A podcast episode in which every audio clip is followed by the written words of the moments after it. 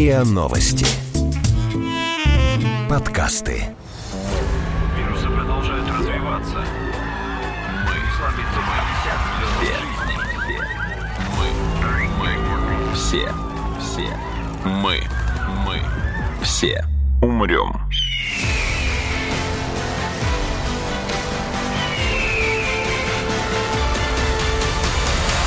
Мы все умрем.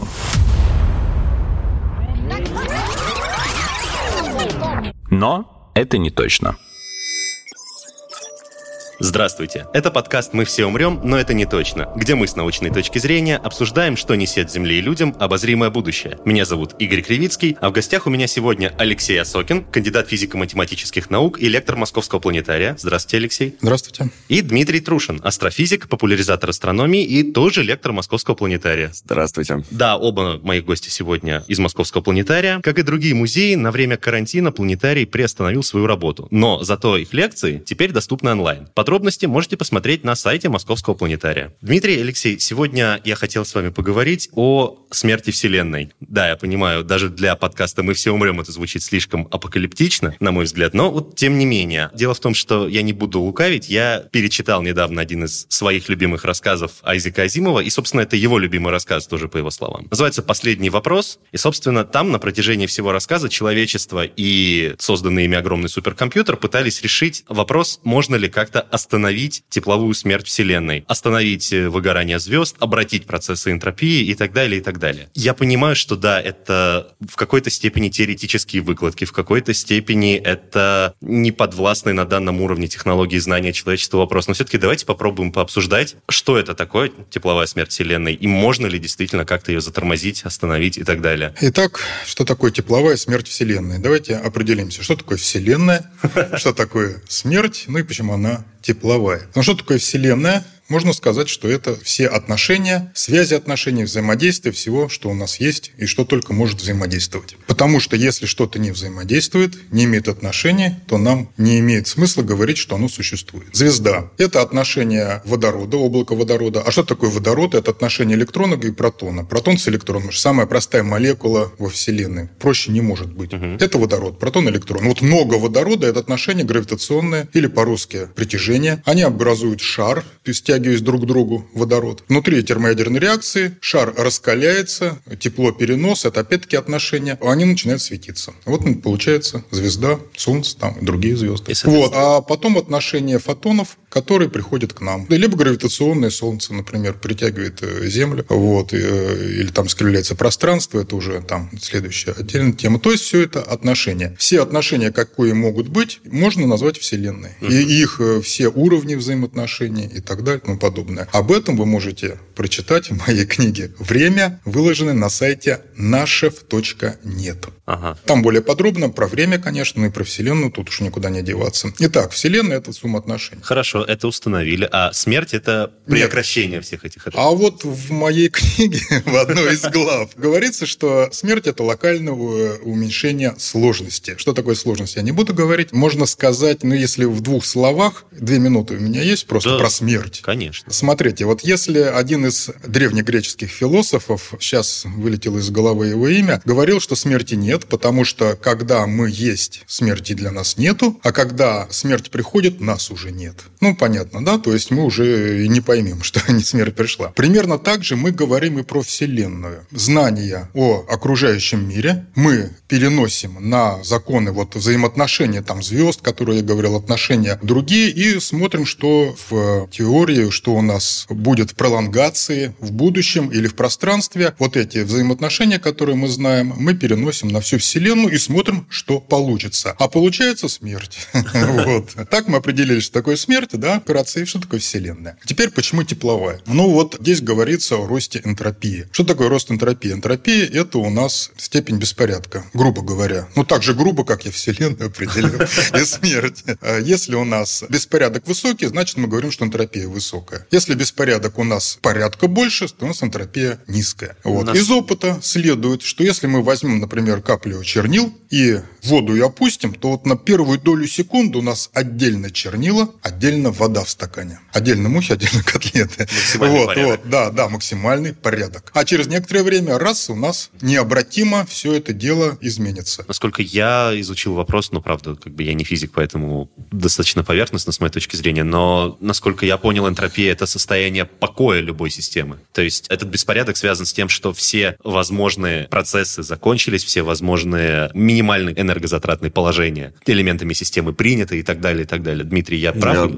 думаю, что это состояние с максимальной энтропией, вот к которому часто говорят, что Вселенная, или не обязательно Вселенная, но какая-то система стремится к состоянию с максимальной энтропией, и вот когда она условно достигает состояния максимальной энтропии, действительно уже никаких изменений не должно происходить, потому что состояние достигнуто, вот система находится в покое теперь, и все на этом. Наверное, в контексте тепловой смерти мы можем как раз говорить, что вот если Вселенная достигнет такого состояния, вот это будет для нас тепловой смертью. Я, кстати, хотел привести еще один пример насчет энтропии. Так. Условно, если я художник, и если у меня есть куча красок, которые расставлены по баночкам, разлиты, и у них все хорошо, это система с низкой энтропией. То есть все, все упорядочено, действительно. Высокий неплохо. порядок и высокий потенциал использования, скажем Э, так. Ну да. Соответственно, если я дальше начинаю творить и эти краски использую для рисования, то я увеличиваю энтропию, значит, э, я занимаюсь увеличением энтропии, увеличением беспорядка, несмотря на то, что я, может быть, и нарисовал красивую картину, но беспорядок увеличился. Вот наш преподаватель в университете заявлял, ну, я думаю, это его личное мнение, что вообще смысл жизни человечества — это уменьшение энтропии. Уменьшение. его- да, уменьшение. То есть противостоять вселенной, в которой энтропия растет, надо уменьшать энтропию. То есть в его картине мира художники — это очень бесполезные люди. У нас в той картине мира, которую наблюдаю я, люди делают абсолютно все, что угодно, кроме уменьшения энтропии. Наоборот, увеличивают ее и Да, приближают. Все все люди достаточно бесполезные, оказываются. Ну, в масштабах Вселенной, скорее всего. Партнер эпизода – Московский планетарий.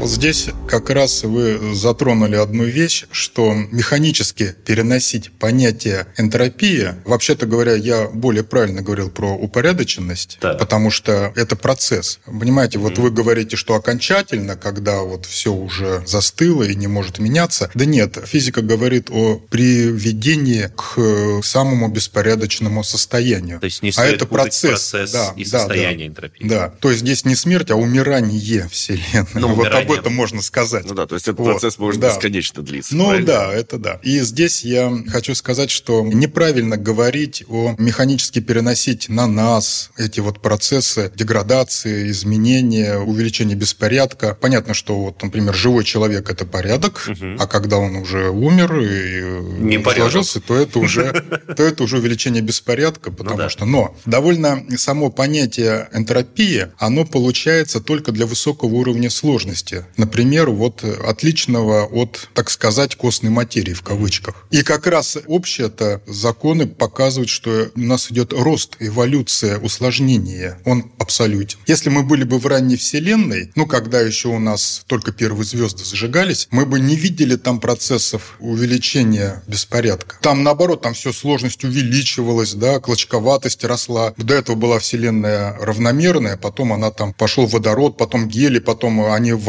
облака, потом первые звезды, синтез материалов. Если бы мы там жили, мы бы не видели процессов прощения, деградации. Мы бы, наоборот, решили, вот она Вселенная, она растет. И энтропия ее локально тоже уменьшается. В рамках тех знаний о Вселенной и космосе, которые нам доступны сейчас, что мы можем сказать про энтропию Вселенной? Она растет, уменьшается, сохраняется на каком-то стабильном уровне, плюс-минус. Я сейчас хочу объяснить, почему тепловая. Мы здесь Да. говорим о беспорядке, о красках. Слово-то тепловая. Да, Но это на самом деле, если мы говорим про энтропию как беспорядка, то вот это становится понятно. А если мы возьмем утюг горячий и внесем в комнату и оставим, то у нас через некоторое время утюг становится холоднее, остынет, а окружающие стены Чуть-чуть теплее. чуть-чуть чуть теплее. И в результате все будет теплым, одинаково. То есть нет у нас выделенного состояния утюг от э, горячей, от температуры более холодной комнаты. Все сравняется, беспорядок увеличивается. То есть если мы говорим про процессы выгорания звезд,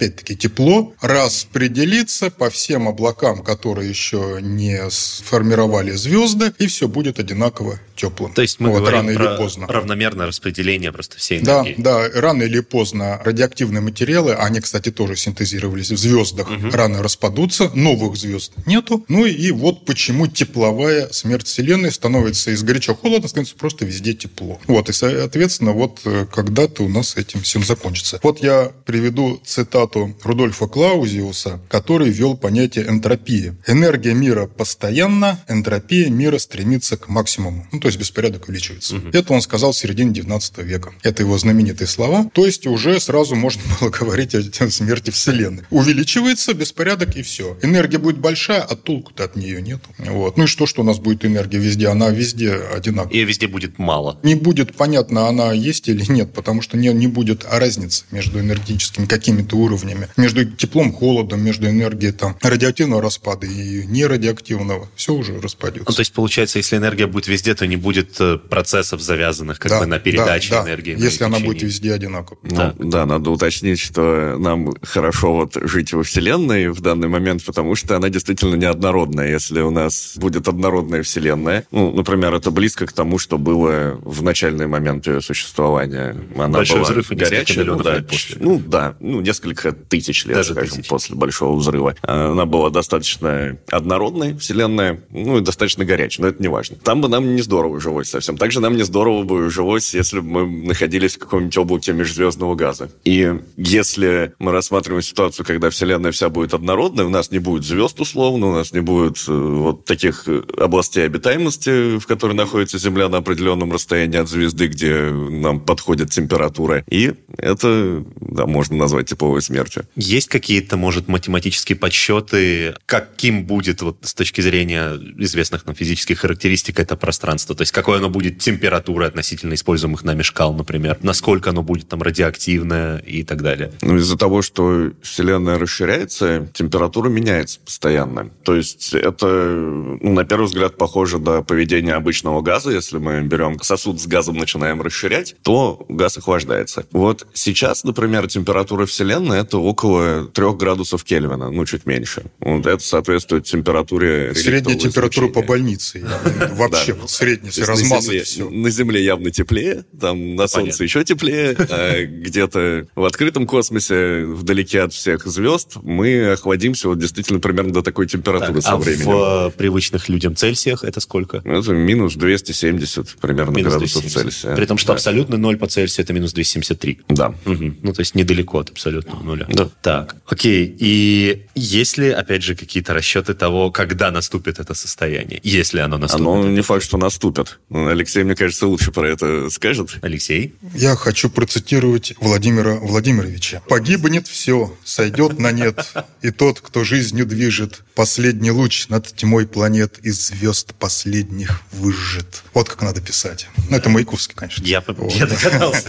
Вот хорошо сказано, погибнет все, сойдет на нет. Вот на нет можно сойти разными способами, а вот тепловой как раз смерти, он, скорее всего, бессмысленен, потому что тепловой вот рост энтропии, он подразумевает закрытую систему. Вот. Поэтому, почему говорят о тепловой смерти Вселенной, предполагается, что Вселенная замкнута. Ну, она Конечно. ни с кем не гранична. Нет, наоборот, бесконечно. Не имеет смысла говорить, что она с кем-то взаимодействует. Поэтому вот для всей Вселенной, вот у нас это в 19 веке еще была идея тепловой смерти Вселенной. Но так как еще Макс Планк сказал, что это бессмысленно говорить для Вселенной целом, бесконечно она или не бесконечно, потому что у нас идут многочисленные процессы, о которых, в частности, вот Макс Планк про расширение не говорил, но если она расширяется, то это уже не стационарный процесс. Вот, и поэтому увеличение энтропии, к тому же в таких вот э, гигантских масштабах и гигантских временах, может приводить к флуктуациям. Ну, то есть случайные изменения. В стакане с водой, они, например, если там чернила растворились, то там тоже будут когда-то флуктуации возникать. Там где-то там чернил, кусочек эти вот э, молекулы чернил соберутся чуть-чуть больше, потом там где-то разойдутся.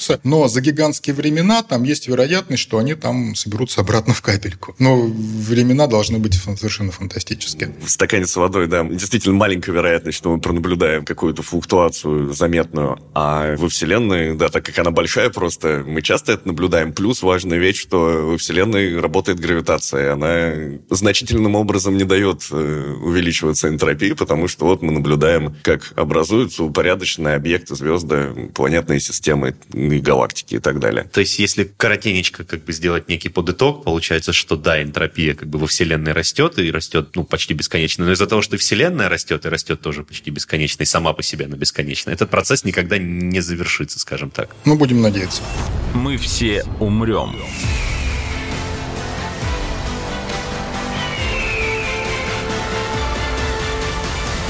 Но это не точно.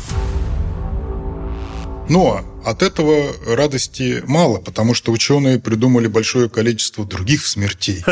Мы же Вселенной смерти, а потом и тепловая, мы можем еще и... Мы не были бы популяризаторами науки, если бы не обсудили эти альтернативные варианты. А как вам теория большого разрыва, например? Я слышал о такой. Это шикарно. Это шикарно. Да, Кто из вас больше вообще. хочет про нее рассказать? Ну, давайте вместе попробуем. Я что-нибудь, что-нибудь начну, потом Алексей что-нибудь продолжит. Надо вспомнить, еще раз мы уже упоминали, что Вселенная расширяется, и мы не видим, но предполагаем, что какие-то области Вселенной удаляются от нас быстрее скорости света. Мы такие области не увидим, потому что они слишком быстро удаляются. Потому что наблюдаем мы только то, что, собственно, к Да, нам доходит да. со скоростью света, и, и сам свет. Да. Мало того, по последним данным, Вселенная расширяется с ускорением. Это не очень понятно на первый взгляд и интуитивно. Это не очень понятно, потому что мы вот только что говорили про гравитацию, которая вроде как притягивает объекты друг к другу. На И- второй и третий взгляд это тоже непонятно.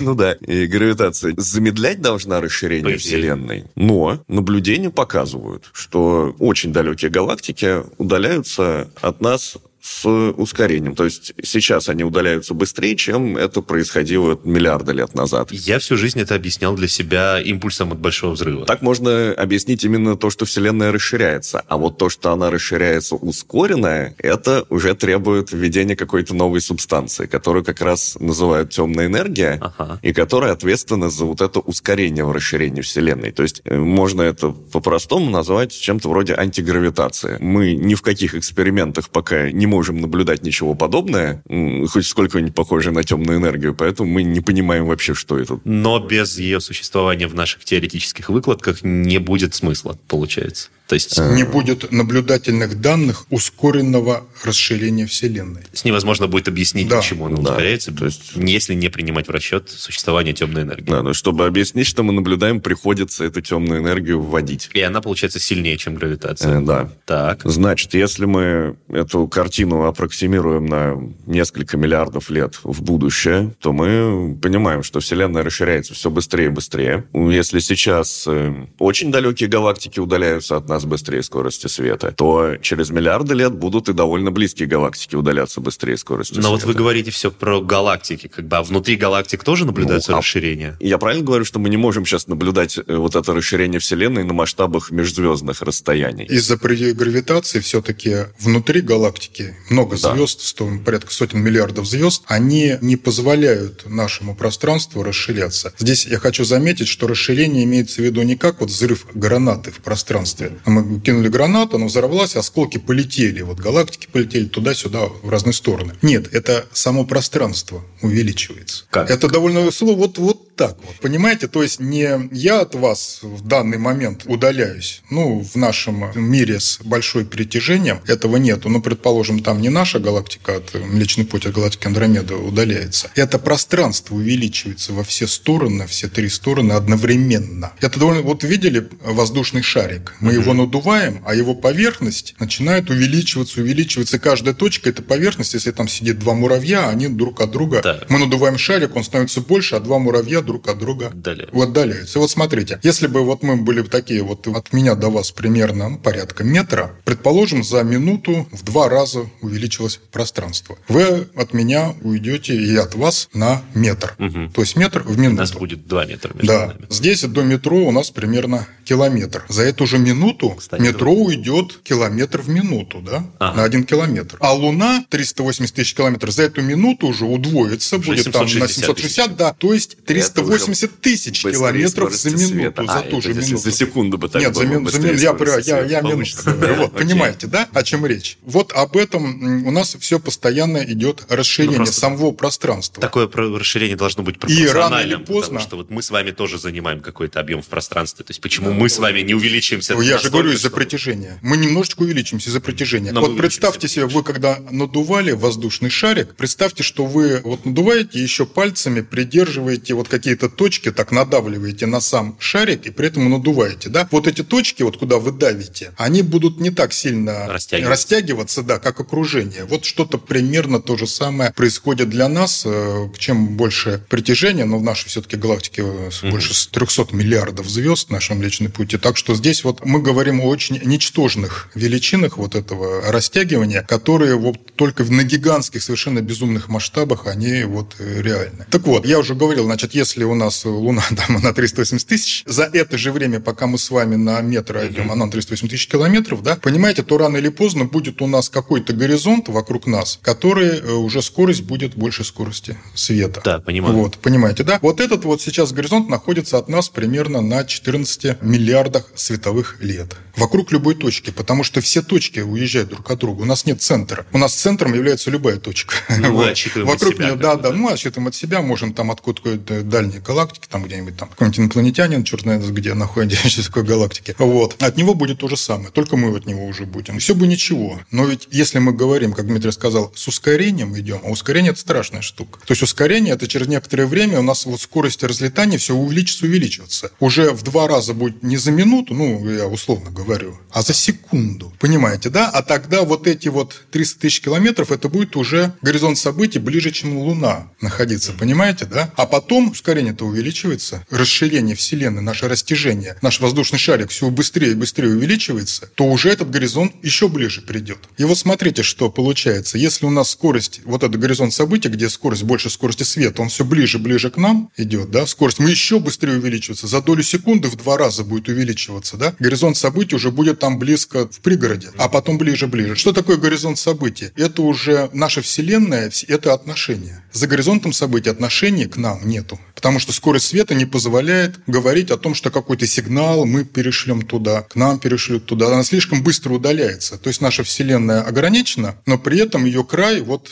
постоянно идет со скоростью света. И за этот край быстрее скорости света мы просто не можем оказаться. Вот. И говорить о том, что что-то существует за этим краем, за горизонтом событий, не имеет смысла. Нет никаких сигналов, не мог от нас перейти, ни к нам. А если нет отношений, я с чего начал, то не имеет смысла говорить о том, что там что-то существует. Понимаете, то есть, да? То есть в результате будут э, уничтожены все взаимодействия между притяжением, то есть звезды рассыпятся, между электромагнитное. То есть в какой-то а очень эти... далекий момент даже материя начнет рассыпаться, потому что... Ну, каждая точка, да, Вселенной, да. вот она начнет так друг от друга убегать от других, что связи между ними, в принципе, не останется. И говорить о Вселенной бессмысленно. Причем эта вещь при ускорении наступит через 22 миллиарда лет. Uh-oh понимаете? некоторым моделям. Да, да, по некоторым моделям. То есть, если у нас идет ускорение, вот по некоторым вот э, моделям, то за конечное время, 22 миллиарда лет, у нас вот этот горизонт событий приблизится к любой точке. Точки друг от друга будут удаляться со скоростью больше скорости света. И говорить о чем-то бессмысленно будет вообще.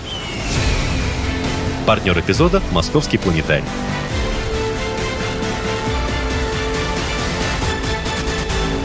Хорошо. Есть ли такая теория о том, что это расширение Вселенной все-таки когда-нибудь начнет замедляться, ускорение сойдет на нет, и гравитация возобладает, и потом начнет стягивать материю и, ну, как бы энергию, я так понимаю, тоже в одну точку. Как бы и все, Вселенная в итоге вместо того, чтобы разлететься на сверхсветовых скоростях, наоборот, схлопнется в одну точку. Ну вот что-то такое спланировать или предсказать пока невероятно сложно. Ну, невозможно, я бы даже сказал, пока, потому что... Наблюдения говорят об обратном. Ну, во-первых, да, наблюдения говорят, что Вселенная расширяется с ускорением, а во-вторых, мы понятия не имеем, что это за субстанция, которая этим руководит. То есть темная энергия, да и темная материя на самом деле, это 90 с лишним процентов материи во Вселенной приходится на темную энергию и темную материю. И мы понятия не имеем, что это за субстанции на самом деле до сих пор. И как они себя поведут через миллиарды лет, мы тоже понятия не имеем. То есть, в принципе, мы можем, конечно, построить теорию, в которой мы скажем, что вот почему не будет действия темной энергии энергия прекратится, и Вселенная тогда начнет медленнее расширяться. Если бы у нас была очень высокая плотность обычной материи и темной материи во Вселенной, то действительно гравитация бы была настолько сильная, что расширение Вселенной могло прекратиться и начаться сжатие. Но мы ничего похожего не наблюдаем. Из наблюдений, то есть ничего такого мы не можем спрогнозировать. Сейчас, Дмитрий, а коротенько поясните. Про темную энергию мы уже поговорили, то есть это как антоним гравитации, а темная материя это в данном случае что? Э, темная материя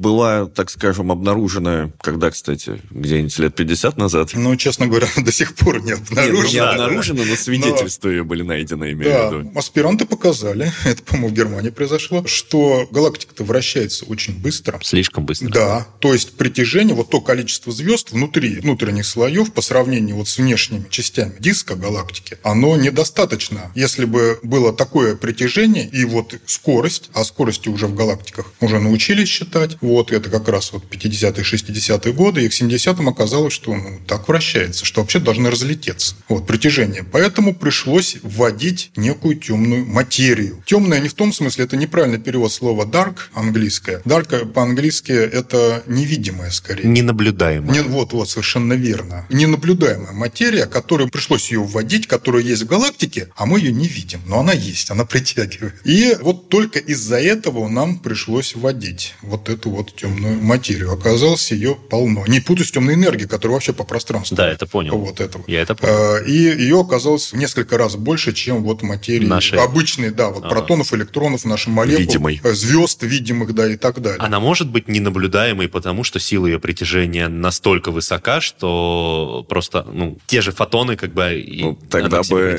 ну, тогда то есть, бы как, остальное как, вещество как не было наблюдаемо. То есть, если вот у нас в галактике много темной материи, то и свет от обычных звезд у нас бы не покинул тогда это да, место. Нет, нет. Такое было. Так что... Понял. То есть там какая-то другая причина. Да, ну... да. Причина непонятна, но вроде бы даже определилась, где это вот... Она действительно есть именно в галактиках, а между галактиками ее нету. Вот между галактиками есть темная энергия, которая их расталкивает. А вот темная материя, вот это вот э, вещь. Вот вы говорили про то, что может ли Вселенная опять сжаться. Вот когда не было мыслей и ничего мы не знали об ускоренном расширении угу. Вселенной, ничего не знали вот о темной энергии, как раз Но об этом мало вот этот вот, да, да, ну вообще они о ни, ни сном, ни духом, да. да. Как раз вот эта вот идея о том, что у нас одна из смертей будет, все схлопнется, она была очень серьезно так обсуждаема, особенно в фантастике. Круто, да? Угу. Было бы самая идея. Сейчас поясню, о чем речь идет. В 1921 году Александр Александрович Фридман, к сожалению, так довольно молодым умерший, он написал фантастически мощную статью. Эйнштейн только вот буквально месяцы назад закончил общую теорию относительности. Фридман в ней разобрался и написал, решил некоторые уравнения и показал, что Вселенная должна наша, благодаря уравнению по Эйнштейнам, либо расширяться пространство, либо сжиматься, но в стационаре она не может находиться. Это Вселенная Фридмана, так называемая. Вот. Причем он даже время рождения Вселенной угадал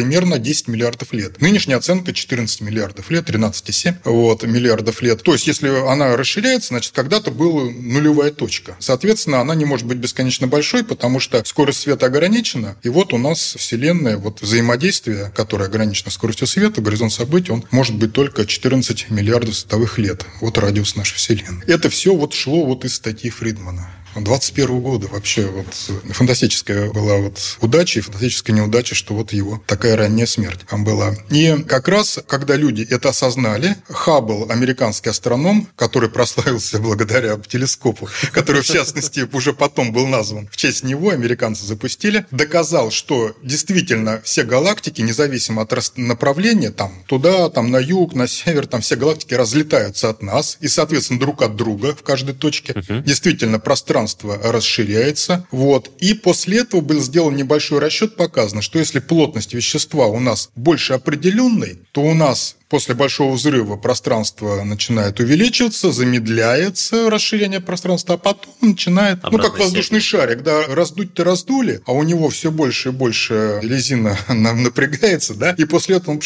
и назад в точку и так. Вот. И вот это было еще одна смерть Вселенной после расширения, сжатия и кранты. Примерно через, по-моему, 10 миллиардов лет угу. после вот нашей точки нахождения. Ну, вот, ну, так, да, еще примерно столько же, да, там это может быть, там, вот у меня 7 осталось, 17 миллиардов лет. Вот, и назад все в точку схлопнется, и все. И это вот пример то, что говорили. Вот тепловая смерть Вселенной не состоялась, скорее всего, и то, что вот обратно все схлопнется, по последним данным тоже, потому что слишком вещество все-таки разреженное, это раз. И, скорее всего, предполагалось, что оно просто будет с замедлением расширяться, но расширяться вечно. Ну, вот последним данным, оказывается, она расширяется с ускорением благодаря темной энергии. Мы все умрем.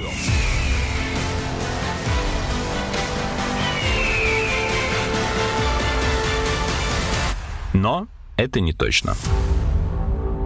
Просто очень жалко, потому что эта теория большого схлопывания имела красивое продолжение. Если я правильно помню, это мысль Алана Тьюринга о том, что после того, как оно схлопнется, оно не может схлопнуться бесконечно, как бы после этого оно под силой собственного сжатия, ну, то есть должно наоборот, как бы после этого Да, бам, снова опять большой взрыв. Опять большой взрыв, И да. потом, И так и много потом. раз. То есть, Да, как бы, да, он эту теорию да. назвал, да, big bounce, я не знаю, как перевести на русский правильно. Ну, то есть, как бы, не знаю, большая упругость тоже плохо звучит. Ну, то есть, Вот да, и эти процессы... и жизнь. Да, и эти процессы происходят бесконечно. Очень красивая теория, и очень жалко, что оказывается, что, скорее всего, она не Но работает. мы можем вообще много фантазировать, на самом деле, предположить, что раньше такое происходило. Допустим, э, вселенная, которая получается на очередной итерации, она не обязательно должна быть похожа на предыдущую. То есть нам еще не повезло, не повезло быть не в той версии Вселенной, да? Ну да, то есть на- на- наша вселенная будет бесконечно долго расширяться, возможно, а какая-то, которая была перед этим, может, и схлопнулась и дала начало нашей. Никто не знает. Вот, на самом деле, лет 50 назад у нас большой простор для фантазии был по поводу окончания вселенной, вот этой модели схлопывания или еще что-то, потому что мы не знали точно плотность вещества во вселенной, то есть насколько много материи, особенно темной материи. Про темную энергию ничего не понимали, ну и до сих пор не понимаем. Сейчас уже нет такого поля для фантазии, мы намного точнее знаем, насколько плотная вселенная, какое количество темной энергии должно быть, несмотря на то, что мы так и не знаем, что это такое, но ее плотность мы более-менее хорошо оцениваем. То есть пока выглядит так, что вот эта модель, где вселенная расширяется бесконечно долго, она похожа на правду. У меня последний вопрос. Может ли быть вот такая смесь этих теорий? Ну, то есть, пока Вселенная там бесконечно расширяется, пока галактики друг от друга разлетаются, у нас на микромасштабе, ну, в вселенском отношении микромасштабе, то есть в размере наших галактик, там, они наоборот стянутся, каждая из них там чуть ли не в одну точку. То есть они в тех областях, где гравитация пока все еще сильнее, чем темная энергия, произойдет схлопывание. И таких схлопываний просто будет, ну, много по Ну, числу как каждой бы, э, галактики. э, ну, что-то похожее происходит, образуются черные дыры, например. Ну да? да, Это да, вещество, вот, которое например. под действием сильной гравитации, Мгм. потому что вещества было много, большая масса, оно схлопнулось, и вот получилась черная дыра. В центре галактик сверхмассивные черные дыры, там много вещества схлопнулось, но э, модель показывает, что вся галактика вот не схлопнется у нас в одну черную дыру. Не будет такого. Ну, Нет. Почему? Ну, не так. успеет до того момента, когда нас дойдет этот горизонт событий? Ну, или- Даже если он не дойдет, она не будет схлопываться в одну черную дыру, потому что вращение происходит, движение вещества, и это вращение не дает всей галактике сжаться. Так, Кинетическая энергия есть, да, движение Мгм. звезд. центробежная сила. Да. Ага. А вот то, что сказал Дмитрий, что все-таки у нас, скорее всего, будет расширяться, при этом какие-то структуры будут оставаться. И вот я хочу сказать вот из этой, если идеи, что у нас будет с смертью уже не тепловой, а просто, так сказать, со Вселенной. Через 100 миллиардов лет, сейчас у нас Вселенная возраст 14, через 100 миллиардов все уйдет за горизонт событий ближайшей галактики, даже если будем расширяться без большого ускорения. М. Через 100 триллионов лет прекратится звездообразование, соответственно, не будет новых синтезироваться материалов, Так. а те, что были радиоактивные, примерно через порядка сотен триллионов лет распадутся последние материалы, которые уже были синтезированы, то есть радиоактивного распада не будет энергии. Через единицы и 36 нулей все нуклоны, то есть протоны, электроны, из которых молекулы создадутся, а распадутся.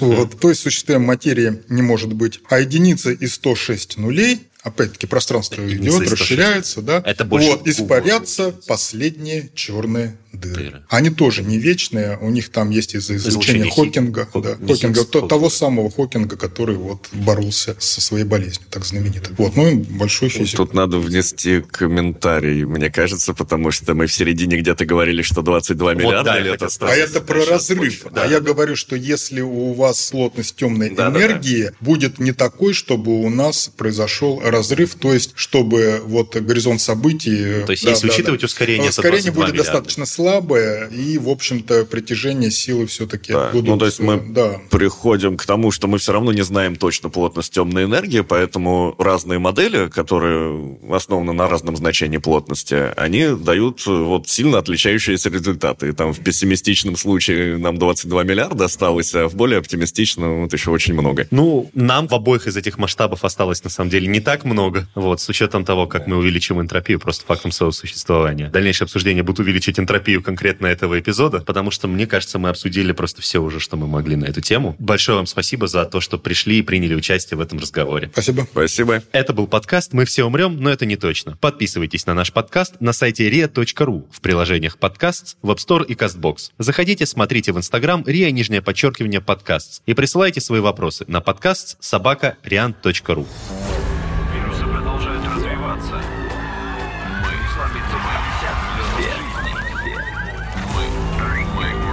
все, все, мы, мы, все умрем.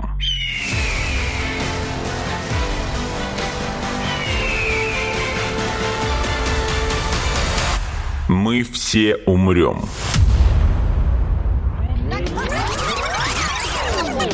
Но это не точно.